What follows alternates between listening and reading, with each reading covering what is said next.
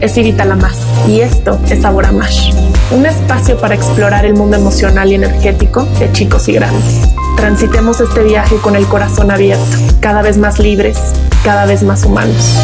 Buen viaje hacia adentro.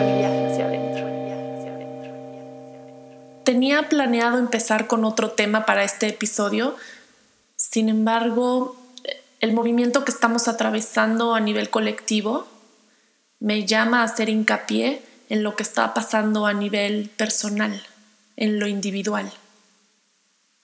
Soy de las creyentes de que lo que sucede fuera es lo que sucede dentro, que es un espejo y esto, por más complicado, difícil que ahorita parezca, yo creo que va a traer regalos después. Las tormentas a final de cuentas no duran para siempre. Y entonces ahorita me da la sensación de que estamos en un temazcal, en un hornito, en una olla express, en donde cada quien va a ir soltando defensas, va a ir soltando la rigidez, va a ir quebrando su propia estructura obsoleta a su tiempo. Y hay personas que tienen mayor aguante que otras. Si esto durara muy poco, no creo que realmente nos invitara a un cambio, a una reflexión profunda de en dónde estamos y desde qué lugar ahora quiero transitar, desde qué lugar ahora quiero emprender mi viaje, qué movimientos necesito hacer, tal vez tocar más la compasión, la empatía, regresar a lo esencial todo este movimiento a dónde me lleva a mí. Todos los conflictos que atravesamos, a final de cuentas, se pueden reducir, desde mi perspectiva, a que algo o alguien no es como yo quiero. Una dinámica, una situación o la actitud, la acción de otra persona tampoco es como a mí me gustaría. Y en esa frustración chocamos contra lo que es. Tengo mi preferencia, tengo lo que a mí me gustaría o lo que yo creo que debería de ser y eso no encaja con lo que está sucediendo.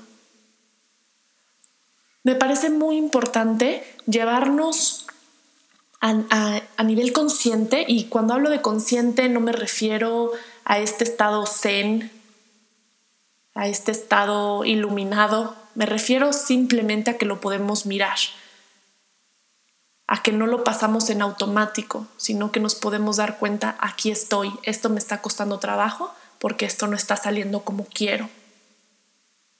La importancia de verlo, la importancia de hacerlo consciente, nos lleva a un lugar de menor resistencia. La manera en que a mí me gusta ejemplificarlo es, Supongamos que vamos caminando por una vereda y en este camino voy viendo los árboles, las flores, las plantas, me gusta el clima y estoy pasando un rato bastante agradable, bastante a gusto, me está gustando este trayecto. Y de repente me encuentro en el camino la popó de un caballo. Y no me gusta. Ay, no, ¿por qué? ¿Por qué está esto aquí? Me da asco, qué feo se ve, porque no alguien lo limpia, huele horrible, no debería de estar aquí. Puede ser que no me agrade, puede ser que no me guste, sin embargo ahí está. Y cada quien, dependiendo el grado o la situación en la que esto se manifieste, vamos a tener un nivel de evasión en donde tal vez me desconecto volteo hacia otro lado y hago como que si no está, ahí no está, no está la popó, yo me sigo caminando y no está pasando nada. Mejor pongo la atención en las flores y veo por acá y, y tendemos a hacer eso. Quiero recalcar que no estoy diciendo que esto esté mal ni que esté bien, simplemente que lo hacemos. Recordemos que somos humanos y solo estamos explorando y conociéndonos. Somos bastante interesantes. Entonces, cuando yo evado que, o, rechazo creo que esa sería la palabra, rechazo que eso está ahí, es cuando ya no puedo vivir la experiencia tal cual es. Si yo sigo imaginando que este camino debe de ser perfecto, debe seguir así colorido y con, con el clima perfecto y solo flores y que no haya popos en el camino, que no haya un pajarito muerto de este lado, que no haya una roca que me estorbe. Cada vez que me encuentre con algo así, una de dos, o la voy a sufrir mucho, realmente lo voy a padecer, o voy a estar constantemente evadiendo la realidad y creando una, una realidad ficticia, haciendo este corte, esta escisión con lo que está sucediendo. ¿Y esto cómo se traduce en nuestra vida?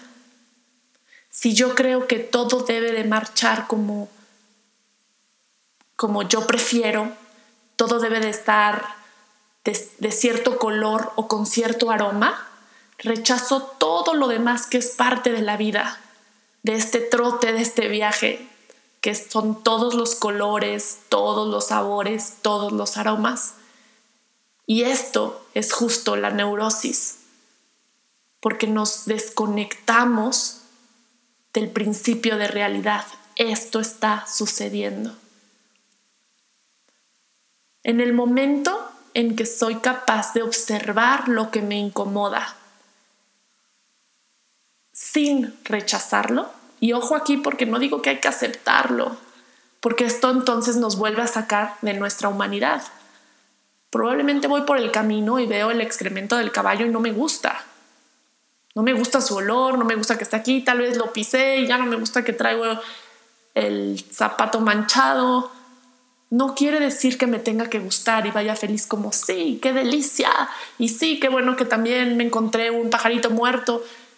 Simplemente que no lo rechazo, que soy capaz de aceptar su existencia. No quiere decir que yo esté de acuerdo, no quiere decir que lo prefiera, no quiere decir que me cause felicidad o alguna sensación agradable, simplemente que dejo de rechazarlo, dejo de resistirme a lo que ya está sucediendo, a lo que ya está ahí. ¿Cuántas veces en nuestras vidas somos capaces de hacer estos movimientos? De poder observar la reacción de alguien, tal vez la reacción de mi hijo en medio de un berrinche, y por supuesto no es lo que yo prefiero, por supuesto no es lo que yo quiero. Me quiero ir a acostar, quiero ver una película, me gustaría que estuviera jugando y que, y que no requiriera de mi energía, de mi atención para atravesar esto porque me cuesta trabajo. Claro, tenemos preferencias. Dentro de las emociones que todas son válidas y no hay mejor o peor, simplemente distintas, por supuesto, yo también prefiero sentirme en comunión, sentir paz, sentir amor, que sentir angustia, que sentir rechazo, que sentir dolor, por supuesto. Sin embargo, no se trata de que el dolor se sienta como felicidad, la ansiedad se sienta como felicidad, son emociones distintas, simplemente de ser capaz de observar lo que está sucediendo sin este diálogo interno en donde constantemente me estoy diciendo, es que esto está mal, no debería de ser así, no, debió no debería de decirme eso, esto no tiene por qué estar pasando. Y esa resistencia, ese rechazo es lo que me deja en esa tensión, porque si yo me salgo de la realidad, quiere decir, si yo me desconecto de lo que está sucediendo aquí en esta situación, ahora, en este momento, definitivamente tengo que también hacer un corte de mí mismo. Definitivamente tengo que desconectarme también de mí. En el momento en que me tengo que generar una realidad ficticia, entonces tal vez tampoco voy a ser capaz de reconocer mi emoción en ese momento, mi sensación, y eso me lleva a ir practicando hacia el otro lado del que buscamos, en lugar de ir hacia la apertura del corazón, en lugar de ir hacia el sentir, nos vamos hacia el congelar, hacia la división, hacia la separación dentro de nosotros y por consecuencia fuera.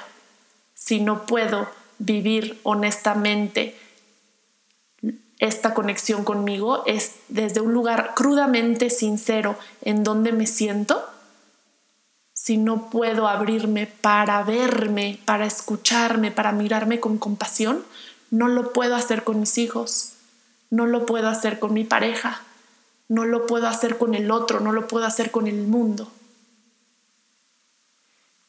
Y creo que situaciones como las que estamos atravesando ahorita, tan grandes, de una magnitud que impone, nos lleva sí o sí, y bueno, tal vez no sí o sí, cada quien su propia resistencia, pero nos lleva a un, a un trabajo profundo, a un espejo, como decía al principio, que amplifica lo que ya ahí está.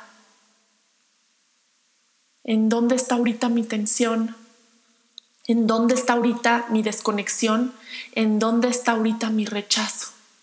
Si observo qué es lo, lo que frecuentemente rechazo, voy a encontrar que detrás de eso tal vez hay un dolor, un dolor profundo a que las cosas no sean como yo quiero, como yo prefiero.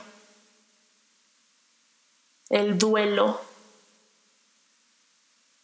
el duelo a que la vida no sea como a mí me gustaría, porque nos da miedo tal vez tocar esa emoción en específico. Nos da miedo tocar el dolor, nos da miedo tocar el miedo. Y en esos cortes nos vamos perdiendo, nos vamos alejando de nosotros mismos. Este episodio es una invitación a sentir, a mirar lo que está sucediendo y no tengo que estar de acuerdo, no me tiene que gustar, no tiene que ser agradable. Simplemente intentar no negarlo, intentar no rechazarlo para no rechazarme a mí misma, a mí mismo.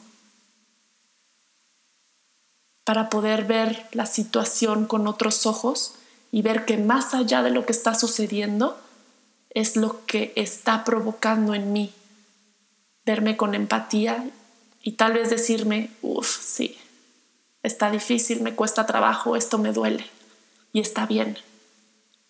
Las emociones son para ser sentidas, todas. Este episodio es una invitación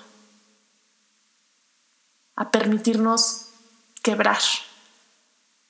Si notan que la estructura está muy tensa, está muy rígida, y pareciera que nada más nos vamos cargando, cargando, cargando.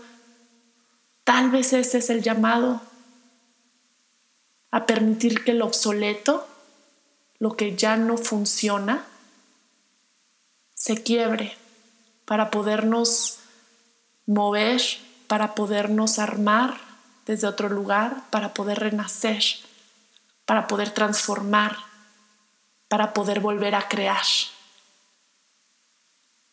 si algo creo que es primordial, sobre todo en momentos de crisis, es el sentir, es el permanecer abiertos. Les mando un abrazo y espero que en esta reflexión encuentren algo que les ayude.